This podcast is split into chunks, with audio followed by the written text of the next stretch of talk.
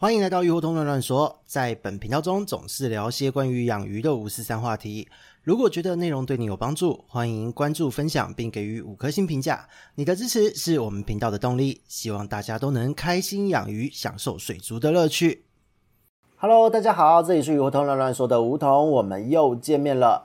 本周呢就要进入元宵节了，那元宵节的这一天呢，也是意味着我们二零二三年的农历年要结束了。那这个农历年结束呢，就是得一切回归到正常的生活节奏。那养鱼的部分呢，各位有养鱼的朋友们也是可以稍微喘一口气，因为呢，过了这一天开始。温度哦，平均温度会慢慢的回暖。那养鱼的朋友们呢，如果在前一阵子这个严峻的冬天哦，因为二零二二年的第四季到二零二三年的第一季到目前为止，真的是那个低温低下去都是非常强烈的这个低温哦，整个都是六度、七度、八度这样子很可怕的温度。那在低温的状态呢，冬天的状态，在本身自然界中其实都会有一样的这个水温状况，就是水体里面呢细菌的活性下降，藻类的活性下降。但是原虫的活力会上升呃，所以在冬天整个就是一个原虫疾病好发的季节。那进入了春天呢，接下来元宵节过后，慢慢慢慢的气温回暖。在这个时间点，因为细菌的活力会开始上升，同时也会有大量的病毒疾病开始出没，那原虫呢，相对就会被受到了一些压制。那在这样子的状况之下呢，很高兴的告诉大家，同时也是一个很好的繁殖季。如果你的鱼缸环境饲养的够好，整理的够好，鱼体的健康状况也够，营养状况都是充足，在这一段时间就会有一个很好的发情的行为的展现。所以呢，如果你是一个饲养的老手朋友们，请好好的把握这一段时间做一些繁殖的操作。如果你在这一段时间要进一些鱼来养，当然没问题。但是在这一段时间，因为原虫疾病还是存在。特别是我们今天的这个主题，就是白点病。好，这个白点虫它依然会在这一段时间非常的活跃。所以呢，如果各位鱼友们从外面要进鱼回来，不论你是跟谁买，请你回到家务必要做好检疫的动作，因为白点病它是一个绝对性的病原菌。它只要做好检疫，把它一次解决掉，不要进入你的主缸中，它是不会在你的鱼缸中生生不息，或是造成一些问题的，是可以让你一劳永逸的一种疾病。那讲到这边呢，为什么我们今天的专题要特别针对这个白点虫去讲？听起来它不是很好搞定吗？这其实就是因为。在这个时间点呢，白点虫它活力依旧，而且白点虫它在很多的鱼种身上它都可以感染，它并不是一个只有限定鱼种的疾病，它是一个广泛度非常高的疾病，而且甚至可以说是在观赏鱼的世界中数一数二为人所知的一个疾病的存在。那围绕着这个寄生虫呢，围绕着这个疾病呢，其实有非常多的都市传说都是由它而来。比方说，鱼的感冒就是被人家讲，就是这个白点虫开始的。因为这个寄生虫，它是一种在十度到二十五度的水温都有很强感染力的一个寄生虫，所以呢，刚刚好就是在季节变换的时期，它会特别的活跃。那再来，也就是第二个，也就是影响程度最广的都市传说，也就是养鱼一定要高温养。这个由来其实也是来自于白点虫的哦，因为白点虫呢，它本身在二十六、二十八度甚至更高温，只要超过了二十六度，它的生命周期会变得很短。那甚至更高的温度，在二十八、三十度左右，它是几乎是停止活动的状态。所以在这样的状况之下，早期呢，大家可能不明白这个疾病是怎么来的，只觉得气温震荡。就会有这个疾病的产生，会觉得鱼像感冒一样。那觉得说只要加温上去，鱼就不会感冒了。所以呢，因为这个疾病就出现了鱼会感冒这一个都市传说，以及加温高温饲养鱼不会生病这样的都市传说。可是呢，在今天呢，就是要跟各位推翻一下。呃，我们不需要做这两件事，因为鱼不会感冒哦，这个是寄生虫而已。再来第二件事情，就是在过去多次强调的。高温饲养或许不会有白点病，但是它造成的这个负面效益啊，这个恶性连锁的这个反应呢，其实是远比这一个单纯的白点病还要严重的多。所以这一个部分就是今天在前面要跟各位说的。那接下来呢，就是要跟各位好好的介绍一下这个白点病。白点病呢，它就是我们前面讲到的寄生虫性一个原虫性的寄生虫的这个疾病，它是由纤毛虫所造成的。我们可以想象一下，它这个白点病呢，如果你用这个显微镜去看它，它在显微镜下就很像是一颗所谓的呃会动的奇异果哦，它的表面呢就是有满满的纤毛。这一纤毛的运动可以帮助它去移动、去游泳，它是可以跑来跑去的。那这个部分是白点虫的外观。那在我们看显微镜的时候，你会看到它中间会有一个马蹄形的这个核。当今天我用显微镜看。看到这个鱼身上的虫呢在动，只要中间有一个马蹄形的形状，就可以很明确的判定说这是白点虫。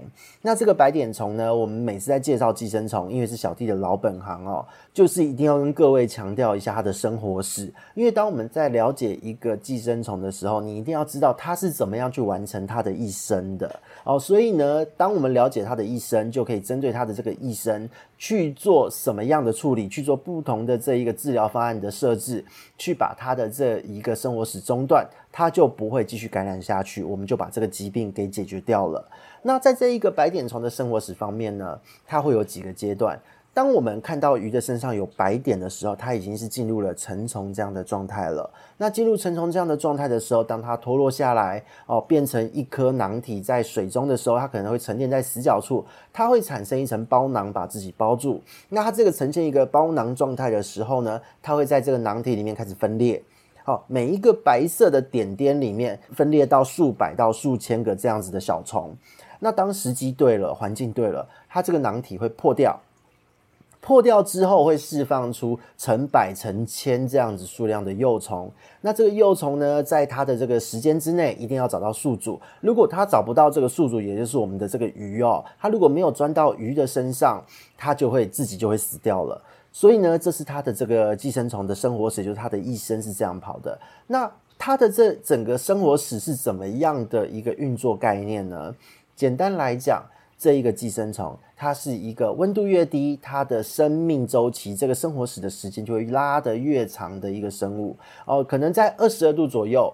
它的这个生活史要完成它这个成虫、幼虫还有包囊这样子的状态，这个生活史它需要一个礼拜的时间哦，七天左右的时间才完成这整个生活史。那随着温度的上升，可能到了二十五、二十六度，它的这个生活史越短，可能只会短到剩下两天，它就可以完成从幼虫啊、成虫啊变成囊体这样子的一个状态。所以呢，当今天它的温度更高的话呢，到了二十八度，可能只会到短短的几小时就会脱落。到到了三十度以上，甚至就无法发育。这也是为什么在早期的都市传说中会说，你只要高温鱼就不会感冒了，就是这样子来的。因为这是它的生活史的关系。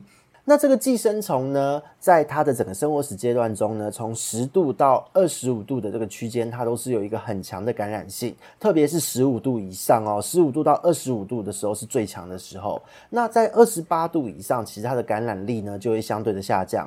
所以呢，在这个时候，我们很多时候治疗的方针，的确是会用加温的方式来去处理它。那它的这个感染的数量和感染强度呢，是跟光周期有关。因为呢，这个虫体很好玩。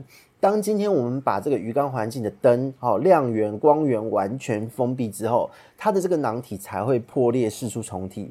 也就是说，它是在晚上的这个时间会放出小虫，让这个小虫跑到鱼的身上。因此呢，很多的饲主们都会说：“我昨天看鱼都好好的，身上只有两颗点，可是我一夜过后，今天鱼身上的点变得爆炸多。天哪，这怎么会这样？就是因为呢，这个虫就是在晚上的时候才会开始有感染性，才会开始作怪。所以呢，请各位先了解它，认识它，知道它的这个生活史之后，知道它的特性之后，我们再来开始去做下一步的。”判断呐、还有就是这一个治疗的设计。那我们再先讲到它的这个症状和判断的部分了。症状呢，如果你的鱼在初期，可能你还没有看到明确的点，可能已经被寄生，但是还没有变成成虫的状态的时候，你会发现鱼有异常的瘙痒。然后这个瘙痒会看到它开始磨缸壁、磨鱼缸里的东西。再就是你会发现到说身上可能只有一两点、两三点，就是一个很大颗的白色点点。快要接近到一 millimeter 这么大，因为它的这个 cyst，它的这个成虫大小呢，一颗在鱼体上大约会是零点七、零点八 millimeter 左右的这个尺寸，其实非常大颗。那它这一颗呢，会是非常完整的一个圆形，就是一颗很完整的圆在那边，一颗球粘在那边的感觉。这个部分就是它的一个经典的症状判断了。你只要看到有白点、有瘙痒，很明确的就可以知道说它一定是感染白点病。那这个疾病的发展病程呢，是会经过蛮长时间的。那以初期来说呢，它的点不多，它只是会瘙痒一下，但是它不太会影响它的活动力还有食欲。体表别的地方也没有什么异状哦。那这个点呢，也没有比较偏好的发生区域。因为毕竟就是在前面讲到，它是在鱼睡觉关灯的时候会咬上去的东西。那它发生的区域会在全身，从头到背鳍、尾鳍、尾柄、臀鳍、腹鳍，哪里都有可能。总而言之，全身都会发生。哦，这个是初期状态的时候。那如果你在初期没有处理这个疾病，它会慢慢的发展下去。哦，每天这样日以继夜，那每一天晚上又有新的虫下去，又继续感染。原本咬上去的呢，就是这个伤害更深。这个时候就会发现说，这个虫它会往深层的这个皮下组织钻入，而且呢，特别是鳃的部分，伤害会非常的强。它会先攻击鳃丝，再就是鳃弓。哦，鳃弓就是那个你把鱼的鳃盖翻开，会看到一个呃弯曲状的东西，然后上面才有红色一丝一丝的鳃丝。那个鳃弓呢，它是一个软骨的组织，严重感染的白点病啊，它的这个鳃弓组织都可能会变形。哦，用显微镜看会非常的清晰，那个。从连软骨都钻得进去，会非常的可怕。而且呢，它的鳃丝的部分会愈合，就是它中间的缝隙都不见，整个肿胀。那这时候会看到鱼会呼吸困难。那如果说在这一段时间鱼还没有立刻的死亡，它会慢慢的这个病程再发展到重症的这个情形。哦，极端的重症呢，就会发现说鱼极度的喘。呼吸困难、食欲下降、大脱膜、黏膜大脱落，哦眼睛会凹哦。那再来就是食欲不振，都不可能吃东西了，而且呢，体表会烂掉。哦，那体色还会改变，因为色素细胞黏膜被破坏了，色素细胞也被干掉了。那是时候呢，严重的个体鳞片还会脱落。鳃的部分呢，就是鳃真的会逐渐的坏死。你打开来翻开它的鳃，你还会发现说，原本应该是红色的鳃丝，竟然变成是有一点灰白色，已经开始坏死了。所以到了这个程度呢，其实你的如果是在养殖场的朋友们、养殖池的朋友们，鱼已经大量的死亡了。如果今天是在鱼缸饲养的朋友们，除非是很大型的个体，才有可能看到这样的病程。如果你是中小型鱼，大致上在中期的的时候，就是它的这个腮弓组织都变形哦，身上的点蛮多的时候，它就已经差不多会挂掉了。那这个疾病，它从感染的初期到它的重症死亡呢，大约会是要三到四个礼拜的时间哦，几乎都是在二十到二十六天左右哦。以我们一般这个季节切换的时间点，大概会是这样的时间。所以呢，在把握这个时间，一开始在初期的时候就做治疗是非常重要的。因为呢，你只要把握初期的这个黄金治疗时间呐，它这个三到五天内的时间内好好处理。如果说你今天处理得好，鱼苗的存活率都能够有九成以上。那如果说你今天是在鱼缸内呢，就是观赏鱼，你买进来，或是说你今天鱼养了一段时间，是亚成鱼的状态。你的环境够干净，没有别的细菌趁势进去，或是你的鱼体的这个体质状态够好，轻症呢，你只要处理得好，大致上都可以百分之百全部痊愈的。所以对于养鱼养久的朋友来说，白点病根本已经称不上是一个什么疾病。有时候呢，难得遇到一次就是一个自己的疏忽，那可能简单的处理就可以把这个疾病很快速的解决掉。所以呢，以所有的疾病这样相较，我觉得淡水的白点虫它是所有的疾病之中最数一数二温和的疾病了，因为它的时间真的可以拉很长，三到五天的这个治疗时间，比起小弟之前介绍过的像是肤霉病啊之类的细菌性疾病，它的病程真的这个操作时间可以慢慢来哦，真的不用紧张，也不用焦虑。所以也提醒各位听众朋友们，当你遇到白点病的时候，只要发现是白点病，请你尽快处理，一切都好搞定哦，千万不要焦虑，不要乱用东西。那讲到说要怎么样去治疗它，让它比较好的痊愈，或什么样拟定治疗方针的部分呢？就是要跟各位说明一下了。我们在治疗寄生虫疾病呢，首先最大最大的治疗方针的这个策略呢，一定就是。顺着它的生活史，还有这个病原虫的特性去轰杀它全家，就是要一次连根拔起，全部杀掉就对了。哦，毕竟这是一种呃绝对性的病原菌，只要一次把它全家都灭了、抄家了，它就不会再来出现了。好，所以它是这样的一个逻辑。所以呢，我们再来把前面提到的虫的特点盘点一下。首先，这个寄生虫它的生活史三个阶段哦，有成虫、有囊体，还有幼虫。其中只有就是幼虫阶段在水中哦，从这个囊体破裂被释出跑出来的这一个幼虫是可以被水里的药物干掉的。然后呢，再来就是温度越高，生活史的时间越短哦，这一个部分就是它的温度控制的部分。再来就是晚上的时间，它会开始跑出来闹事。这一个部分是我们先了解这个寄生虫的生活史还有它的特性。再来进入到我们的第二个治疗方针的这个逻辑重点哦，这个部分非常的重要，就是你要考量鱼缸的系统环境还有鱼体的状况去杀虫。那你的考量点是在哪里呢？就我们来举个例了。今天你的鱼缸是裸缸还是造景缸？因为这个疾病它在发作的时候，你关灯的时间它会散得你满缸都是。所以呢，你是裸缸还是造景缸，是什么滤材，都会决定你要使用的药物还有策略上的不同。可是呢，随着你的缸子到底是裸缸还是造景缸，你的底沙是哪一种沙质，有没有水草，全部都会有不同的药物使用策略。再来就是你在处理你的这个鱼的时候，你要看。病症是在哪一个阶段？以老手来说，大部分都会在轻症的时候就做处理。如果是新手朋友们，可能你会无意间拖延到，或是你可能会慌，你不敢乱处理。这个时候可能就会错过所谓的三到五天的黄金治疗时期。可能你在处理的时候已经是中重症，那这时候呢，就是我们要得看看了。哪一个阶段会有不同的一个用药治疗策略？还有就是你平常对你的鱼好不好？鱼体的状况还受不受得了？你现在接下来要做的治疗？比方说你平常就已经是二十八度的温度饲养，你的鱼在这个温度理论上虫都不应该有活力的温度，还能被白点虫感染，这就代表你的鱼体状况已经很差了。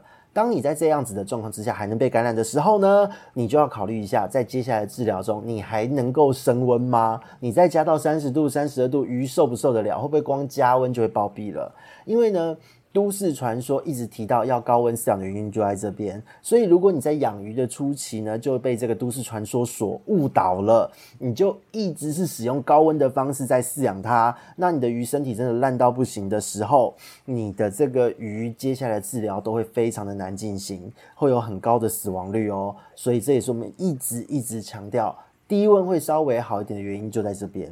那当我们知道了这一些要素都是要综合考量的，就是所谓的肛子的状况，然后你的鱼体状况、病症的阶段，这一些部分都考量了之后。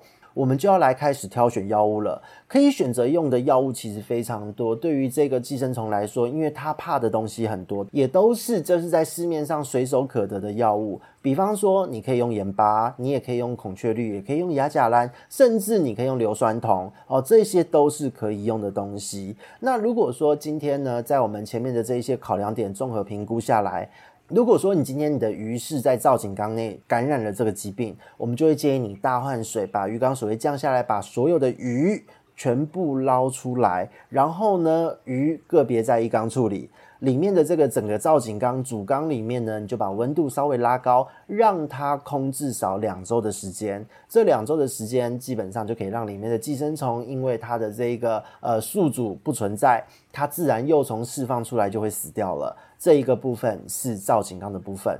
那如果说你的造景缸是比较属于阴性草缸或是水草啊，只有少许一点点，那你是可以选择使用盐巴的，因为呢，其他的药物大部分都会染色或是对于水草有极大的伤害力哦，所以这个部分是我们的基本有造景的建议。那如果今天你是没有造景的鱼缸，你可以使用就是呃孔雀绿啊、亚甲蓝这一类的染剂类的药物，它们对于原虫呢是有极高的杀伤力。那今天从囊体中破出来具有感染力的幼虫，只要接触到这一些药物，很快就会死掉了。这个部分是可以考虑使用的一个药物。那这些药物呢，当然它毕竟属于染剂类，那这些染剂很容易就可以让你鱼缸中的一些，比方说胶条啊，哦，那个粘合鱼缸玻璃的细胶条之类的地方会有一些染色的状况。哦，如果你很在意，你就把它单独隔离去处理。那如果说今天你都已经隔离了，而且呢，你今天操作是比较纯熟的朋友，你可以选择使用硫酸铜。然后硫酸铜在治疗这个白点病可以说是特效药了。那这个药物下去呢，当然它可以杀虫，自然对于鱼类的毒性也会非常的高。如果说你今天有使用这一些药物，请你务必要记得，当你治疗完成之后，一定要给他时间做一些毒素的代谢，还有就是要让他的身体做一些滋补的动作，才能够把这些药物毒素的伤害呢，对于这个鱼体来说，可以把它减轻到最轻哦。所以这一个部分就是，当你使用药物的时候，要依照你的环境，依照你的鱼况去做一个选择。那另外呢，就是也要补充一下哦。如果你今天有上网查这个白点病可以使用的药物，你一定会查到上面可以用福马林，可以用过锰酸钾之类的。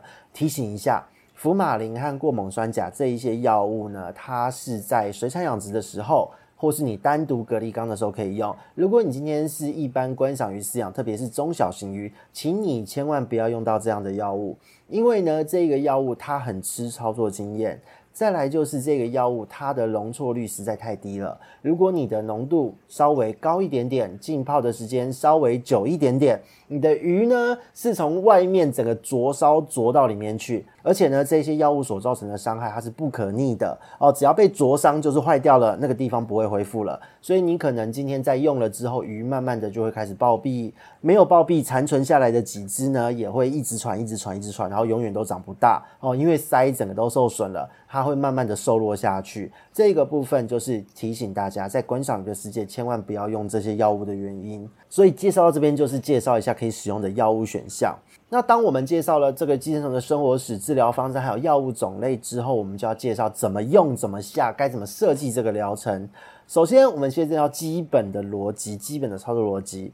你可以把鱼缸设置在二十四到二十六度，千万不要过高哦。然后呢，你选择盐巴或是染剂类的药物，你可以选择跑七到十天。这个逻辑是为什么要这样设计呢？因为在这样子的温度之下，大部分的鱼的个体，它的身体是稳定的。代谢是稳定的，免疫力是稳定的。那在这个温度呢，因为寄生虫它的幼虫呢，具有感染力的幼虫，它的滞留的时间相对比较长，那它的感染性又没有这么高，等于就是它可以被干掉的时间长，又不用担心会对鱼类造成负担，所以温度不用过高，因为再过高，你的鱼代谢就不稳定了，免疫力也会受到了一些抑制。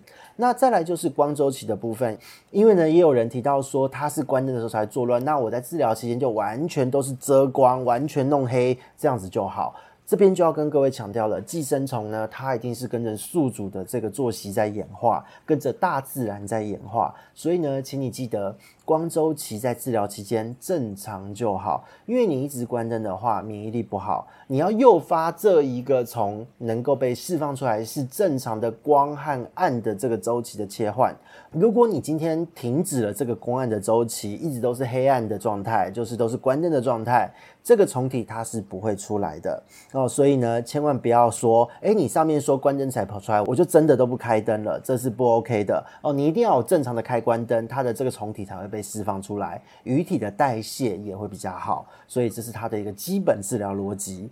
那如果你今天真的要用高温的策略去治疗它，可不可以？可以，就是要在初期鱼况也很好，你平常你的鱼身体底子够好，你才可以把它拉高到二十八度以上，再搭配药物，这样子的状况才是可以升温的前提哦。否则的话，你的鱼体状况真的会很不稳定哦。治疗完之后，鱼的状况就要花很久的时间才会修复，这就不太好了。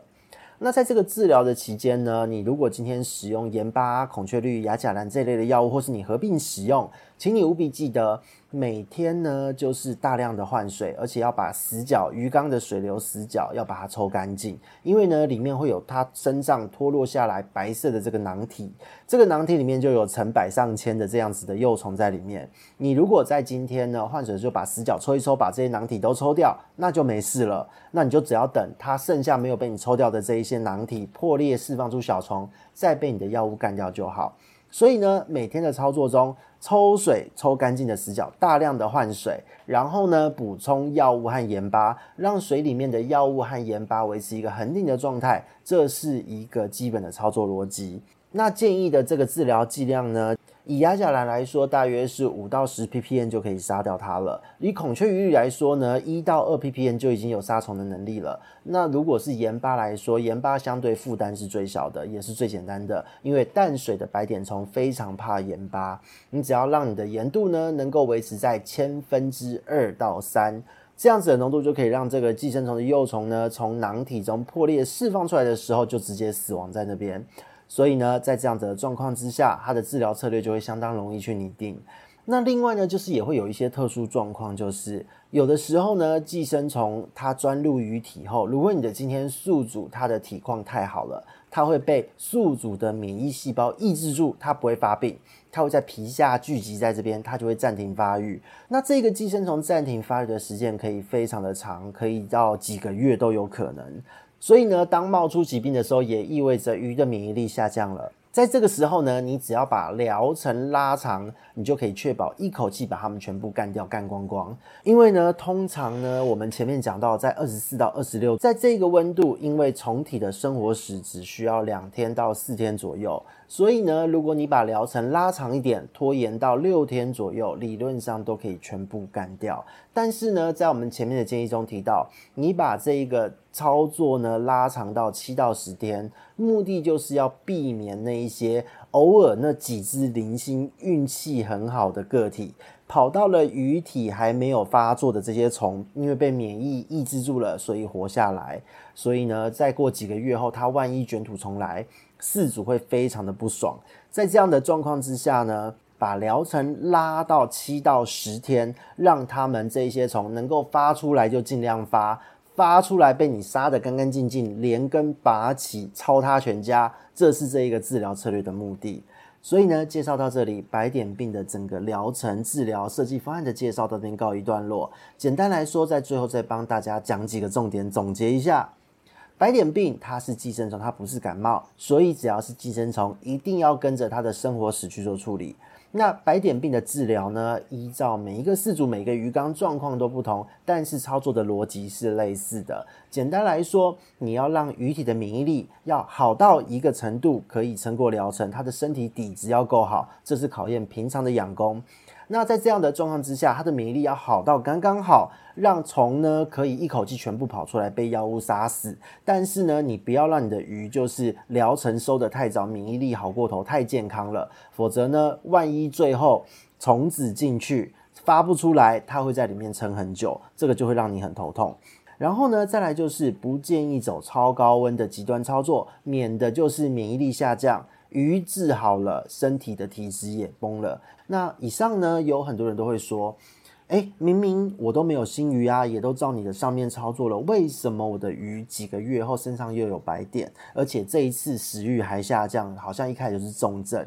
那在这边呢，就是必须要问一问了。你确定那个真的是白点病吗？也许只是滤材中其他的原虫咬上去，比方说像离心丝膜虫之类。那这个部分呢，就是呃要在日后跟大家做一个详细的说明。因为呢，白点病和离心丝膜虫，许多的朋友们是不会分辨的。那关于白点病和梨形丝膜虫要怎么分辨？那这边也就先补充给各位。白点虫呢，就外观而言，它的边缘很完整、很大颗，出现时身体上哪里都会出现。